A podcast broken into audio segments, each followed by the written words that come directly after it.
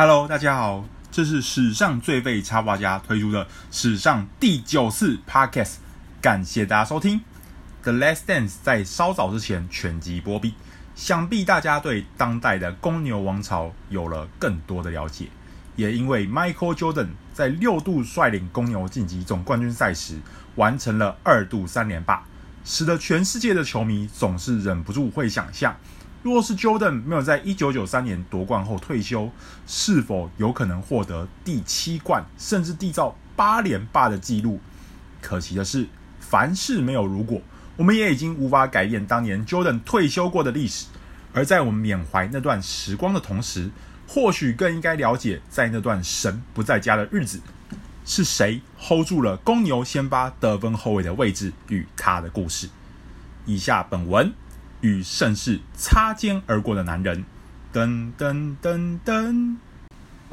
芝加哥公牛的训练体育馆 Bertol Center） 在一九九五年三月有段时间并不平静，因为一位并非球队成员的球员，先是来到馆内与大家打招呼，接下来几天开始与大家一起训练，频率还越来越频繁。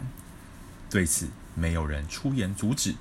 因为他现在虽然不是公牛球员，但曾有段时间，他的存在有如这支球队的象征。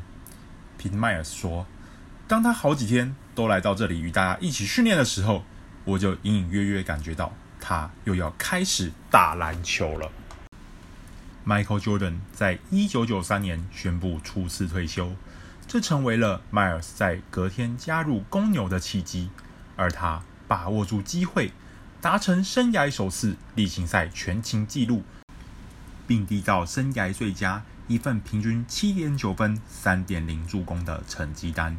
值得一提的是，这不是 Myers 第一次成为公牛一员，也不是第一次与 Jordan 相遇。当 Myers 在一九八六年选秀会第六轮第一百二十顺位来到芝加哥时，有着六尺六寸身高的他。在训练中的任务就是防守 Jordan。几年后的 Jordan 复出前夕，Miles 又再度接下了这项任务。别闹了，我根本毫无机会啊！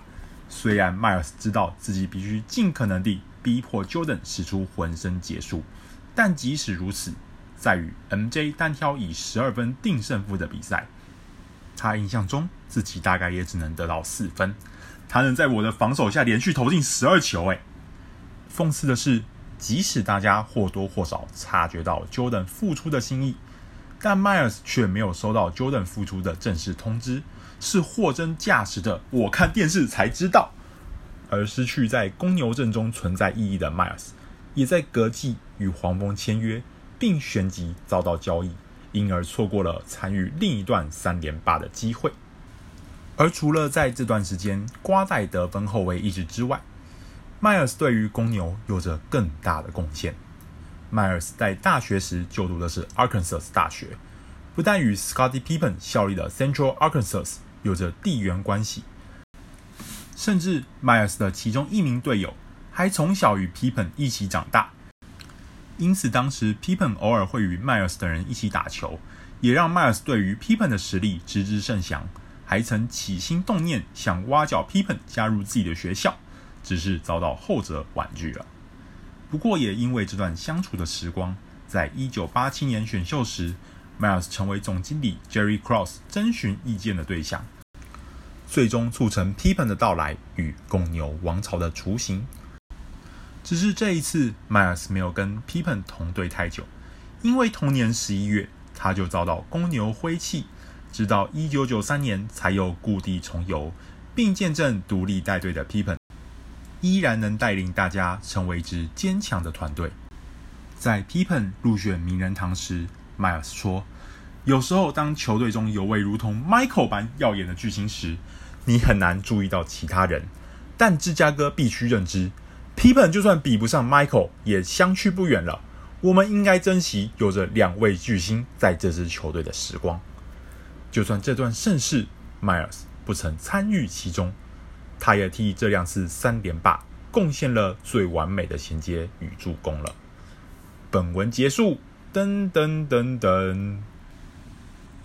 不幸的是，这两次三连霸不是迈尔斯唯一错过的盛世。二零零一年年底，迈尔斯成为公牛助理教练团成员，期间甚至还曾两度暂代总教练一职，直到 Tom Thibodeau 上任之后才被排除在教练团之外，也因此错过了 Derrick Rose 的 MVP 年代。而他接下来加入勇士教练团，也在二零一四年因为 Mark Jackson 遭到 Steve Kerr 取代而被迫去职，当然也无法参与勇士连续五年打进总冠军赛的辉煌。因此，不得不说。与盛世擦肩而过的男人之名，他真的是当之无愧啊！而另外，在 Jordan 首度退休的那两个球季，大家应该会对1994年季后赛 Phil Jackson 设计战术给 Tony Kukoc 执行最后一击，而非设计给 Pippen 时，后者负气拒绝上场的画面有印象。而当时 Jackson 指定顶替 Pippen 上场的球员就是 Myers，成为代替 Jordan 的人。外界普遍认为这是项很有压力的任务，但迈尔斯却说对自己而言并非如此。其实我觉得蛮轻松的，我来到一支刚完成三连霸的球队，而大家其实都没有给这支球队太多压力，毕竟最闪亮的那颗星离开了嘛。而这里的氛围就像是不管我们能做到什么，这座城市都会心怀感恩的啦。而随着最后之舞落幕，那个男人再度离开后，公牛又再度面对了需要另一位球员来取代神的处境。在一九九八九九年球季，成为第一位挑战者的，就是樱木花道罚球祖师爷 Rick Barry 之子，也曾在灌篮大赛展示过自己罚球线起跳灌篮能力的 Brent Barry。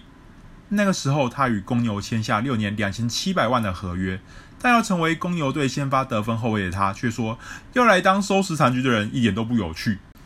希望这只会维持一两年的情形，接下来球队就能回到正轨。